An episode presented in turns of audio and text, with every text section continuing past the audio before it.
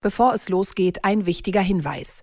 Dieser Podcast ist keine Anlageberatung oder Empfehlung. Alle Angaben sind ohne Gewähr. Diese stellen keinen Ersatz für eine professionelle und individuelle Beratung dar. Werteentwicklungen der Vergangenheit sind kein Indikator für zukünftige Wertentwicklung. Aktien fürs Leben.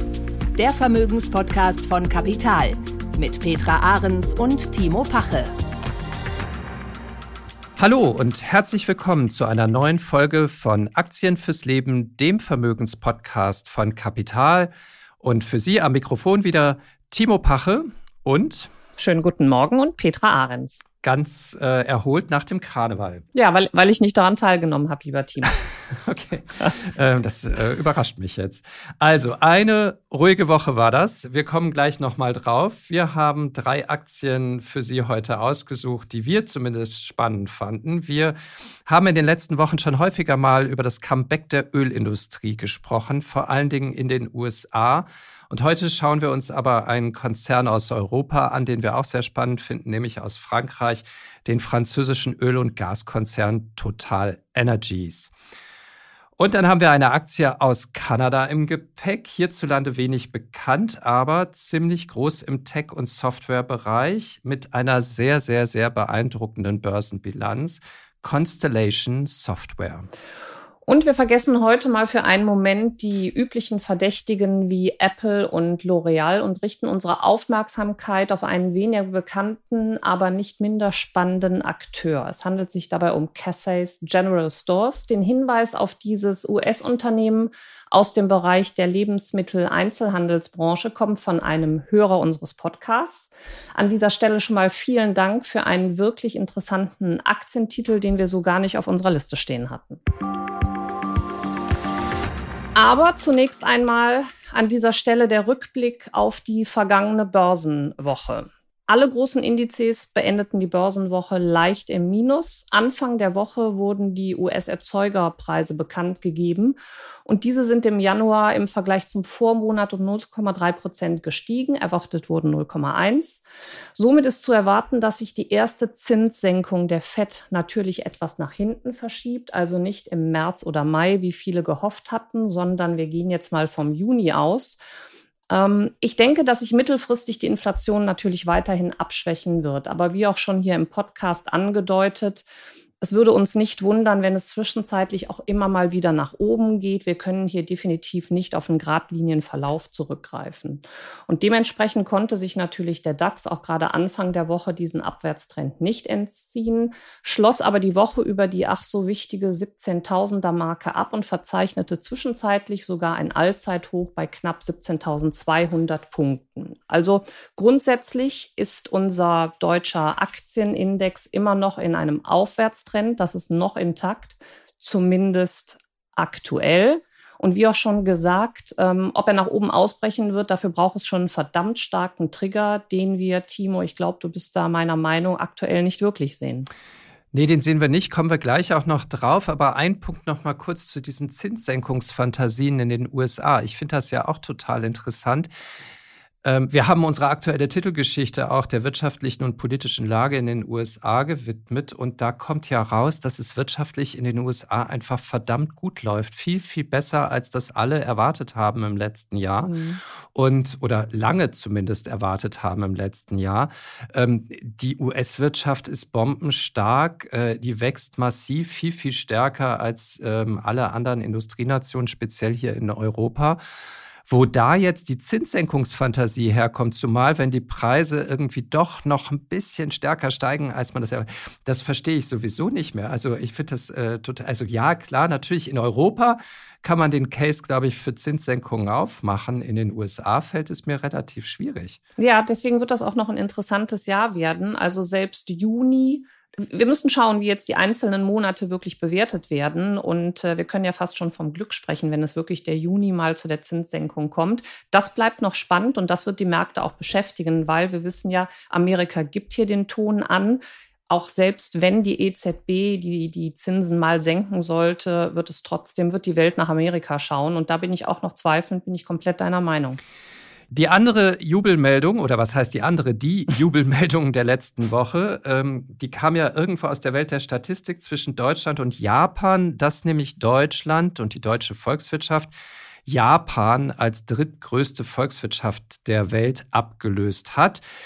Diese Meldung deutete sich schon seit ein paar Monaten an. Im Herbst vergangenen Jahres gab es erstmals Schätzungen des IWF ähm, und jetzt gab es tatsächlich die Bestätigung. Also das japanische BIP in Dollar gerechnet, und das muss man jetzt dazu sagen, das ist wichtig, betrug im letzten Jahr 4.200 Milliarden ungefähr US-Dollar und das deutsche ähm, BIP ungefähr 4.400 Milliarden US-Dollar. Warum ist das jetzt wichtig? Weil der Yen so massiv abgewertet hat und das ist jetzt auch schon die ganz wichtige Einschränkung bei dieser Meldung. Der Yen hat massiv abgewertet gegenüber dem Dollar, der Euro hat ein bisschen sogar aufgewertet und das beides zusammen hat dazu geführt, dass die deutsche Volkswirtschaft jetzt also im vergangenen Jahr ein bisschen besser dasteht als die japanische. So, wie lange bleibt uns das erhalten, diese kleine Freude? Ich befürchte nicht sehr lange, denn ähm, die strukturellen Probleme, die die deutschen Unternehmen gerade haben, die sind ja schon sehr, sehr massiv. Da kommen wir auch gleich noch drauf zu sprechen. Und mir fehlt ehrlich gesagt die Fantasie, woher das Wachstum gerade kommen sollte, mit dem Deutschland und die deutsche Volkswirtschaft jetzt so ein bisschen diesen Trend festigen könnte und sich auf diesem dritten Platz halten könnte. Umgekehrt, es reicht ja schon in Japan eine kleine Aufwertung des Yen wieder und zack dreht sich das ganze Spiel wieder um. Deswegen muss man leider sagen, ja, eine schöne kleine Meldung kann man kurz mal sich wundern, aber ähm, ein Zeichen für große wirtschaftliche Stärke ist das nicht wirklich. Oder wie siehst du das? Tja, dazu passend dann auch natürlich ähm, das, was gerade bei uns wieder im, im DAX passiert. Unserem deutschen Kranich werden weiter die Flügel gestutzt und das ist natürlich auch so ein Zeichen für für wirtschaftliche Stärke oder auch nicht. Es gibt weiteren Gegenwind für die Lufthansa-Aktie. In dieser Woche wird erneut gestreikt. Verdi sorgt dafür, dass circa 100.000 Fluggäste von Dienstagmorgen, Lufthansa spricht intern sogar vom späten Montagabend, bis voraussichtlich Mittwoch nicht befördert werden. Und wenn wir uns daran erinnern, erst vor gut eineinhalb Wochen hatte Verdi das Bodenpersonal zu einem 27-stündigen Warnstreik aufgerufen. Als Folge fielen 900 100 Flüge beziehungsweise circa 90 Prozent aller Flüge aus. Dabei fand ich das Angebot von Lufthansa gar nicht so schlecht, aber ich kann da auch wahrscheinlich nicht mitreden, nämlich eine Gehaltserhöhung für das Bodenpersonal um mindestens 10 Prozent plus einer steuerfreien Inflationsausgleichsprämie nochmals von 3000 Euro. Das reicht Verdi aktuell nicht aus. An, der, an dieser Stelle muss aber auch mal darauf hingewiesen werden, dass in den vergangenen 18 Monaten LH bereits für knapp 20.000 Bodenbeschäftigte das Gehalt im Mittel schon mal um 11,5 Prozent angehoben hat. Das ist sicherlich nicht der Weg, um eine sowieso schon im harten Wettbewerb befindliche Airline stark und zuverlässig zu machen. Und an dieser Stelle kommen wir nochmal auf unseren Rosie zu sprechen. Also kurz gesagt, wie viel Geld setze ich ein und welchen Gewinn erziele ich daraus? Und wer sich noch daran erinnert, wir hatten letztes Jahr Lufthansa ja schon in unserem Podcast und Lufthansa war das Negativbeispiel zur Berechnung eines Rosies. Auf 100 Euro Kapitaleinsatz erwirtschaftete letztes Jahr die Lufthansa einen Gewinn von einem Euro 27, hat also ein Rosie von 1,27 gehabt. Aktuell liegt er bei 1,2 nur noch. Und ähm, es ist natürlich klar, diese anhaltenden Tarifstreitigkeiten belasten weiterhin den Aktienkurs. Seit Jahresbeginn ist der um 8 Prozent circa eingebrochen. Und auch wenn hier eine Einigung erzielt wird, geht das natürlich zulasten der Marge. Daher drängt sich hier leider aktuell immer noch kein Einstieg in diese Aktie auf. Und es ist fraglich, was bei diesen ganzen Lohnstreitigkeiten am Ende übrig bleibt. Ja, das stimmt. Und äh, um es jetzt nochmal anzuknüpfen an die Meldung von vorher, ähm, Japan versus Deutschland, das Interessante ist ja, dass äh, die deutschen Unternehmen, also nicht nur die Lufthansa, sondern das, was sich dort ähm, abspielt, ähm, ist ja ein Problem in ganz vielen Unternehmen. Wir haben noch nach mhm. wie vor diese hohen Preissteigerungen. Das wirkt nach, ähm, offensichtlich. Die Gewerkschaften verlangen höhere Tarifabschlüsse. Das wird sich in anderen Branchen wahrscheinlich so fortsetzen. Aber wenn diese Unternehmen auf der anderen Seite eben mit massiven Problemen zu kämpfen haben und die Lufthansa, du hast es gesagt, steht in einem massiven internationalen Wettbewerb, das ist so sowieso die deutsche Volkswirtschaft viel, viel internationaler an der Stelle aufgestellt ist als die japanische, interessanterweise, die sehr stark zu 50 Prozent vom Binnenkonsum abhängig ist. Das ist ja in Deutschland nicht ganz der Fall. Ähm, ja, da, da äh, sind die Verteilungsspielräume in Deutschland sehr viel geringer als ähm, in anderen Ländern. Das ist einfach so. Und äh, da, das belastet wahrscheinlich sehr langfristig noch die deutsche Wirtschaft und die deutschen Unternehmen. Also ich bin da auch sehr gespannt, wie wir aus dem Kreislauf äh, wieder rausfinden werden. Das Ganze sehen. Auf dieses Unternehmen bin ich in der vergangenen Woche aufmerksam geworden, weil ich ein Interview in der britischen FT gelesen habe mit dem CEO von Total Energies, nämlich Patrick Poyanet. Ähm, der ist seit gut zehn Jahren CEO von Total und ähm, der hat in diesem Interview einen ganz bemerkenswerten Satz gesagt. Er hat gesagt, die regierenden Politiker seien naiv, wenn sie behaupteten oder gar selbst glaubten, Energie werde billiger, wenn man ähm, das ganze Energiesystem auf erneuerbare Quellen wie Wind und Solar umstelle. Wörtlich sagte er, wir sind davon überzeugt, dass eine Umstellung des Energiesystems fundamental höhere Preise für die Energie erfordert. Und da habe ich gedacht, naja, dann sollten wir uns diese Aktie doch mal genauer anschauen. Und wir kommen gleich noch auf die Geschäftsentwicklung. Aber erstmal fand ich das von den Aussagen sehr interessant, weil das ja im Grunde genommen das genaue Gegenteil von dem ist, was gerade deutsche Politiker aus der Bundesregierung gerne behaupten, nämlich, dass die Energie schon langfristig eher günstiger wird oder mittelfristig schon günstiger wird, wenn wir erstmal das System auf Wind und Solar umstellen. Ja, aber wie du gerade sagst, das ist das, was die deutschen Politiker gerne behaupten. Und wenn wir das System umstellen, und es sind halt mit, äh, mit Pandemie und vor allen Dingen mit äh, dem Ukraine-Krieg, haben wir hier ganz geänderte Vorzeichen erlebt. Und deswegen sind die fossilen Energien noch lange nicht am Ende. Ganz im Gegenteil, jeder spricht ja von der Rückkehr des Big Oil. Und äh, Total Energies ist damit natürlich gerade ein Konzern, der davon besonders profitiert, weil sie den Hauptumsatz, also den Löwenanteil, wirklich noch mit diesen fossilen Energien erwirtschaften und nicht mit den Erneuerbaren. Das stimmt. Ähm, kommen wir mal kurz äh, zum Geschäft. Das ist klar, die fördern Öl und Gas äh, überall auf der Welt, in Europa, in Afrika, im Mittleren Osten, auf den amerikanischen Kontinenten Süd und Nord.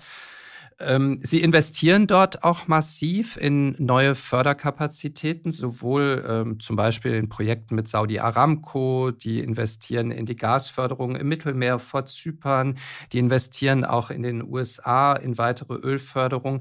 Aber sie investieren eben auch zusätzlich in den Ausbau der erneuerbaren Energien und sie tun das auch ein bisschen schneller und entschiedener als die anderen fossilen Konkurrenten, sage ich mal, wie Shell, BP oder auch die amerikanischen Konzerne. Konkret investieren sie zwischen 2022 und 2025 etwa 13 bis 15 Milliarden Euro jedes Jahr in den Ausbau des Geschäfts und davon etwa die Hälfte in die bestehenden Aktivitäten und 50 Prozent in neues Wachstum. Und dieses neue Wachstum, das soll nicht mehr so sehr aus dem Ölgeschäft kommen, das wollen sie langsam abbauen, aber aus dem Gasgeschäft, daran halten sie fest und vor allen Dingen aus Solar- und großen Windparks, die sie bauen.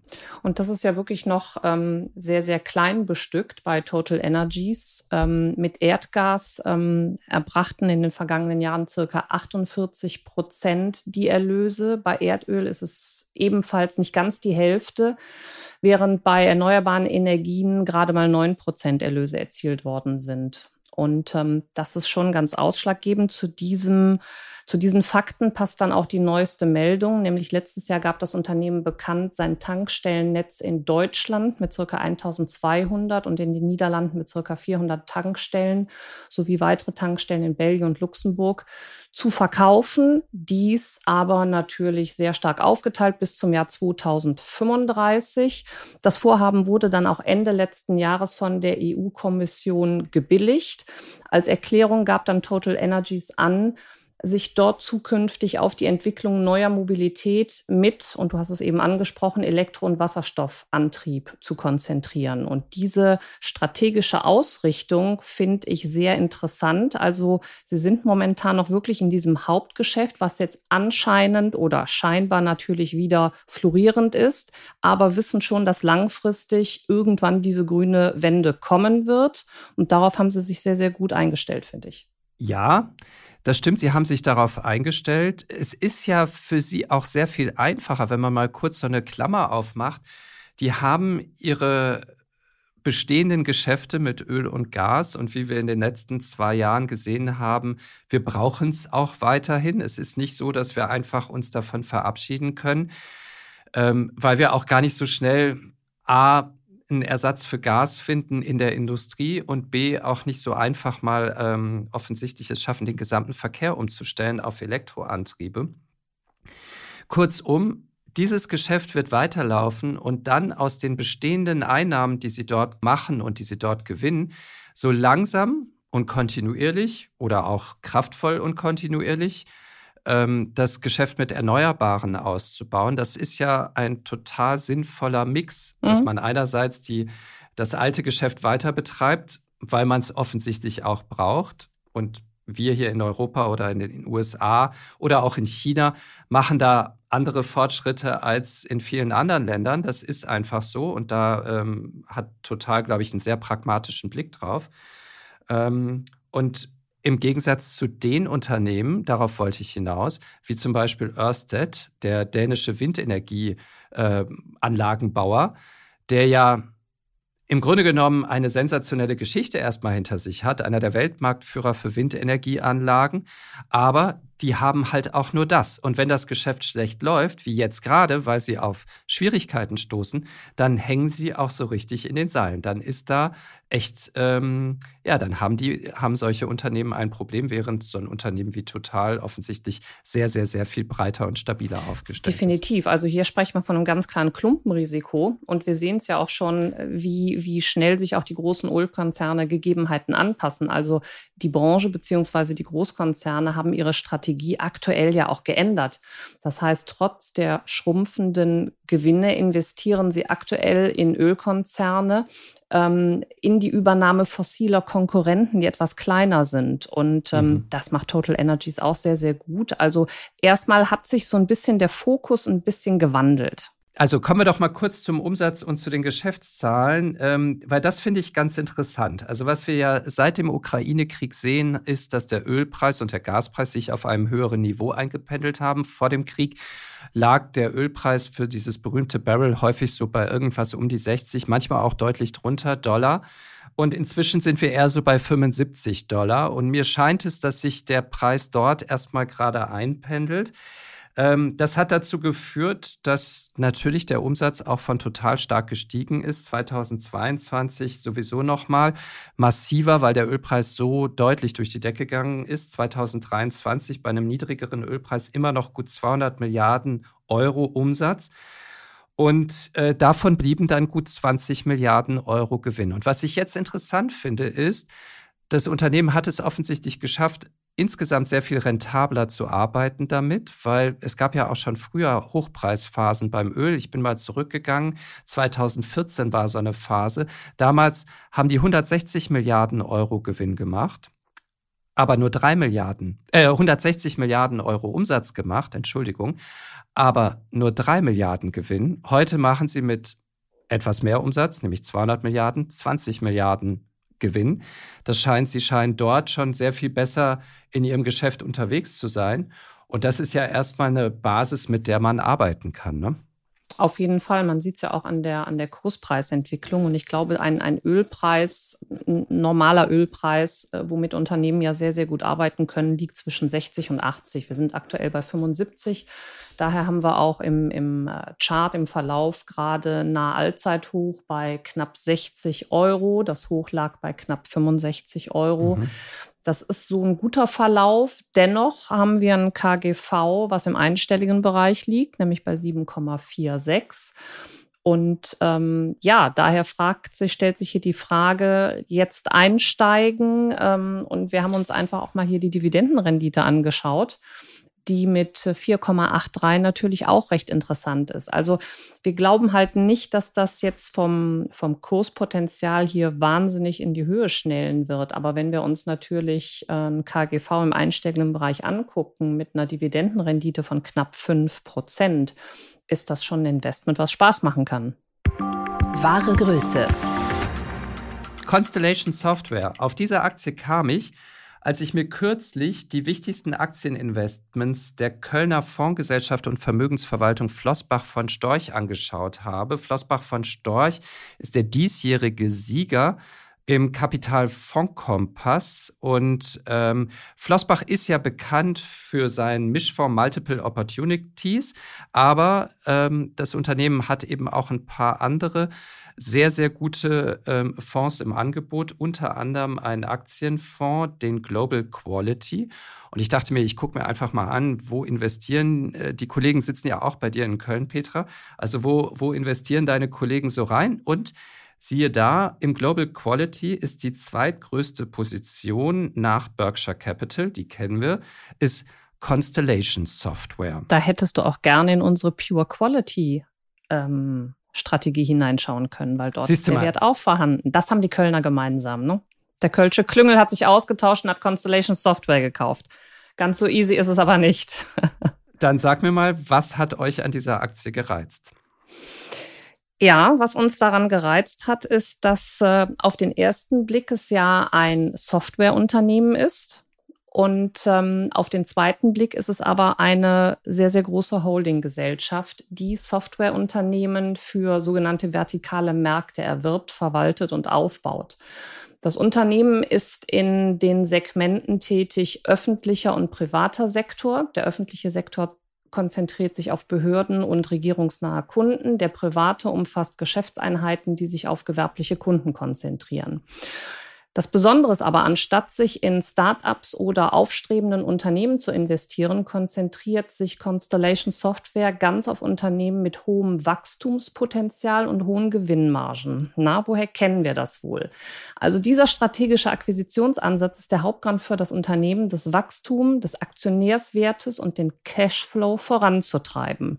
Und wirklich bemerkenswert ist, seit Gründung, das war 1995, 2006 erst erfolgte der Börsengang. Seit Gründung wurden 500 Unternehmen erworben in circa 100 Ländern und da ist unser Ansatz gewesen, was gerade unserem Portfolio-Management sehr, sehr gut gefallen hat. Aufgrund dieser Gegebenheit wird nämlich oft Constellation Software mit Berkshire Hathaway verglichen. Also die haben den Warren Buffett-Ansatz.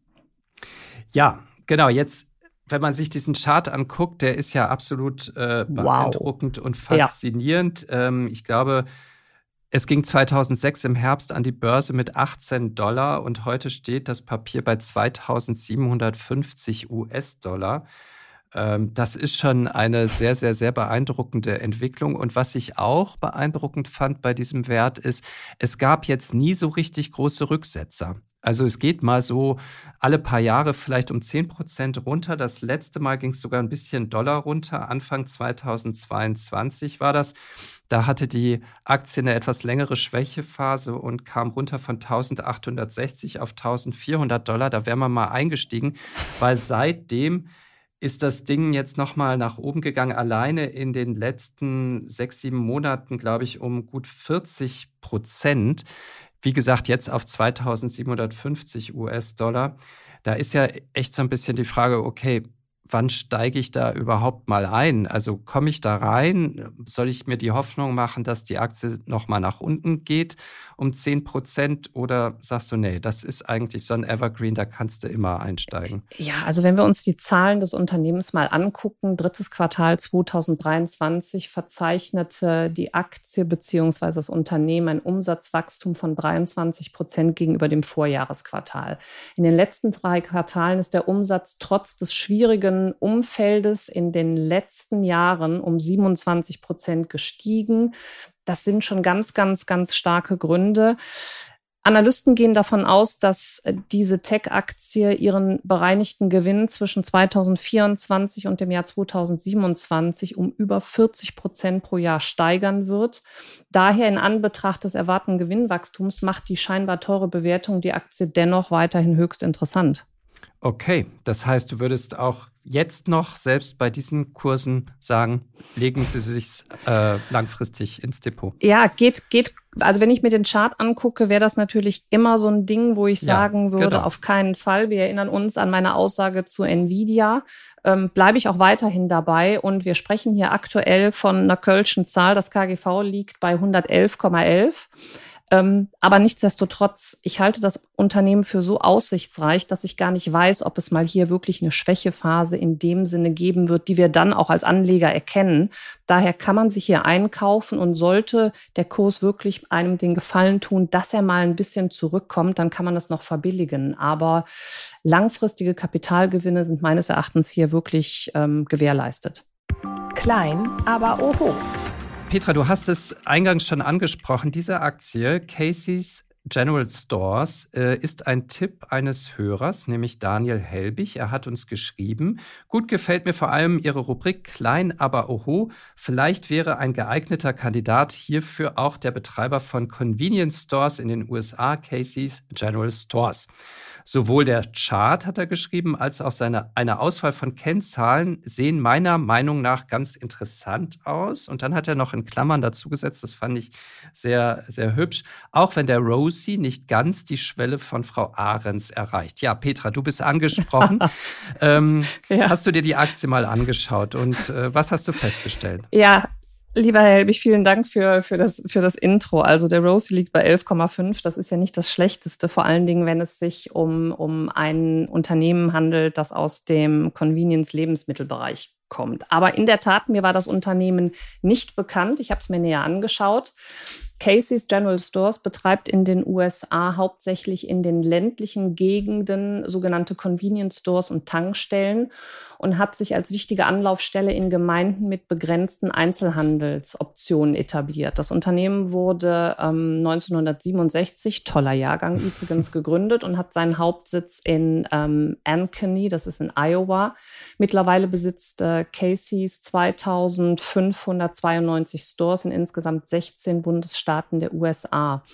Die Fokussierung des Unternehmens auf die ländlichen Gemeinden führt zu einer enorm starken Kundentreue und schafft Barrieren natürlich für neue Wettbewerber.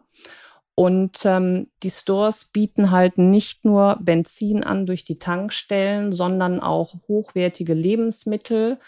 Ähm, wichtiger Aspekt ist dabei der sehr interessante Umsatzmix, den wir uns angeguckt haben. Da Treibstoffe oft geringere Gewinnmargen als andere Produkte und Dienstleistungen erzielen, ist halt diese, diese Convenience Store-Geschichte gibt die höhermargigen Angebote da. Und ja, was ich auch spannend fand, habe ich dann äh, auch gelernt, dieses Unternehmen ist relativ spät, nämlich erst so in den letzten Jahren mit Inflation und Pandemie eingestiegen in die Entwicklung von Eigenmarken. Ne? Und haben, genau. Also die haben irgendwie inzwischen 350 Eigenmarken im Portfolio oder in den, in den Supermarktregalen, muss man ja mhm. besser sagen. Ähm, und die bieten natürlich die besseren Margen als im Zweifelsfall die höherpreisigen Markenprodukte, wo dann allerdings äh, viel abfließt an den Hersteller. Ja, korrekt. Also Unternehmen hat dadurch natürlich eine wesentlich äh, größere Resilienz auch in Krisenzeiten. Mhm. Und das fand ich auch sehr interessant. Was sich dann summa summarum natürlich auch in den Zahlen zeigt. Der Umsatz von Casey's ist im letzten Jahr um durchschnittlich 8,5 Prozent gewachsen. Ähm, die EBTA-Margen sind von 5 Prozent auf 6,5 gestiegen, was ich schon ein starkes Zeichen in den aktuellen Zeiten finde, trotz dieser wirtschaftlich schwierigen Lage und dann auch vor allen Dingen im Kontext mit der Covid-19. Covid-19-Pandemie zeigt halt das Unternehmen eine bemerkenswerte Robustheit und auch eine finanzielle Performance, die man vorlegen kann. Ja, und gerade in diesem an sich eigentlich sehr margenschwachen Geschäft, wo man irgendwie Expansion immer teuer bezahlen muss erstmal, äh, finde ich, ist dieses Unternehmen sehr eindrucksvoll solide aufgestellt. Ne? Also die schütten ja mhm. kaum mhm. aus, haben aber einen Cashflow von fast einer Milliarde US-Dollar bei einem Umsatz von zuletzt 15 Milliarden US-Dollar und schütten dann ähm, gerade mal 55 Millionen US-Dollar Dividende aus. Also offensichtlich deswegen steigt man nicht bei diesem Unternehmen ein. Ähm, und auch die Verschuldung, obwohl die eben stark expandiert haben in den letzten Jahren, ist meines Erachtens immer noch sehr, sehr konservativ. Das fand ich alles ähm, ganz sympathisch bei diesem Unternehmen, was dann mit einem KGV von knapp über 20, aber gar nicht übermäßig teuer bewertet ist. Ne? Ich finde es angemessen an, an dem, was, was das Unternehmen leistet, finde ich ein KGV von, von 22,26 finde ich absolut angemessen. Ähm, und da ist auch dieses äh, Rosie, Herr Helby sprach es ja an, von 11,5 finde ich in diesem Bereich ähm, zeigt eigentlich, dass die Marge auch ganz okay ist. Ich finde halt grundsätzlich diesen Convenience-Bereich, die Branche nicht sehr spannend und deswegen äh, kannte ich das Unternehmen nicht, weil der Markt ja sehr stark fragmentiert ist. Aber Casey's hat sich sehr, sehr gut positioniert und in den vergangenen drei Jahren halt auch in, in drei, äh, in den vergangenen drei Jahren 260 Läden akquiriert, was hilft natürlich, Skaleneffekte zu erzielen und den Marktanteil zu vergrößern. Und äh, ich denke, da sind sie gut positioniert und werden das natürlich auch weiterhin tun. Also es muss nicht immer Walmart sein und es muss auch nicht Costco sein, die wir ja das letzte mhm. Mal hier hatten oder vorletzte Mal, ich weiß es gar nicht mehr. Das sind ja riesige äh, Konzerne gewesen, haben wir kennengelernt. Ähm, das hier ist jetzt in einem ähnlichen Segment äh, ein Beispiel für ein kleines Unternehmen, was aber in seiner Nische sehr innovativ sein kann. Und du hast es angesprochen durch diese Positionierung da im Mittleren Westen, in den kleinen Ortschaften, die ja auch oft weit auseinander liegen ähm, und wo sich sonst keiner so richtig hintraut da haben die sich so eine Nische geschaffen, die wahrscheinlich auch tatsächlich nicht so schnell angegriffen wird. Und das werden sie wohl auch weiterhin tun, weil das ist gerade eine strategische Positionierung, die Casey's beherrscht, nämlich dass sie in, in den angrenzenden Staaten, in kleinen ländlichen Gemeinden weiterhin Akquisitionen von diesen kleineren Convenience Store Ketten betreiben. Und ähm, das ist wichtig, weil USA hat circa 150 Stores, davon 60 Prozent Einzelbetriebe. Also da kann man sich vorstellen, dass Casey's natürlich mit der großen Macht und der großen Verteilung über die Bundesstaaten natürlich weiterhin zukaufen wird. Ähm, was ich auch sehr spannend fand, ist die Entscheidung des Managements, nämlich in 2024 eigene Aktien im Wert von 100 Millionen US-Dollar zurückzukaufen. Das spiegelt das Vertrauen des Managements in die zukünftige Leistung des Unternehmens, was ich auch nochmal als Aktionär natürlich gerne sehe. Also, und das wird sich ja dann wahrscheinlich auch eher im Kurs widerspiegeln. Äh, der liegt aktuell schon bei 287 Dollar, knapp unter dem Höchstkurs. Mhm. Ähm, aber Genau, diese Aktie kauft man sich im Zweifelsfall genau wegen der Kursentwicklung ja. und nicht so sehr, weil man auf andere große Ausschüttungen und ja. Partizipationen hofft. Ne? Genau, also die Aktie mag teuer erscheinen, wenn man sich äh, den, den Chart anschaut. Ähm, doch die solide Performance, das Potenzial für das anhaltende Wachstum, starke Marktstellung ähm, sollte weiter einen Kursplus bringen und man kann hier schon von Renditen für die nächsten Jahre zwischen 10 und 12 Prozent ausgehen.